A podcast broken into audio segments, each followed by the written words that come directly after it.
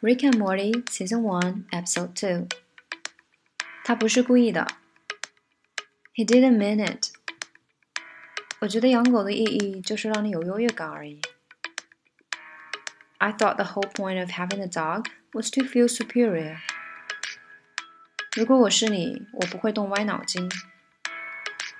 If I were you, I wouldn't pull that thread。如果你还想在这儿蹭吃蹭喝。 if you're gonna stay here rent free，老天，你真的逼得我走投无路了。Boy, you really got me up against the wall this time。什么鬼？太牛了！不可能吧？Holy crap! No way！那这家伙应该会让你大开眼界。You're really gonna flip your lid over this one。 这不就是你整天吹爆的电影吗？It's just like the movie you keep crowing about。你是说《盗梦空间》？You talking about Inception？嘿，等一等。Hey, wait, hold on a second。你让我很失望。You are frustrating me。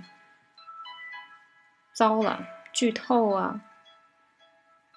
Uh oh, spoilers！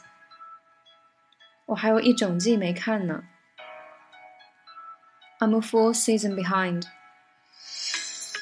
你根本不了解我。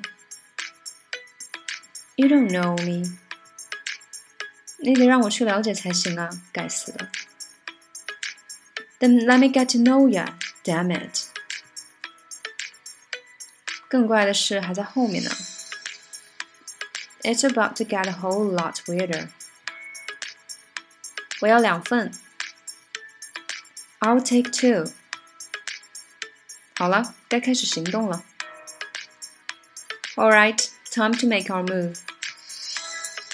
你最好别这样了。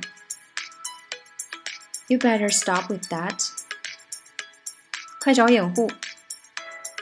Take cover。 不要怂啊！Don't be a baby。现实中也一堆校园枪击。You avoid getting shot in real life all the time。这才像话吗？This is what I'm talking about。我现在就要发到网上去。I'm posting this online, like right now.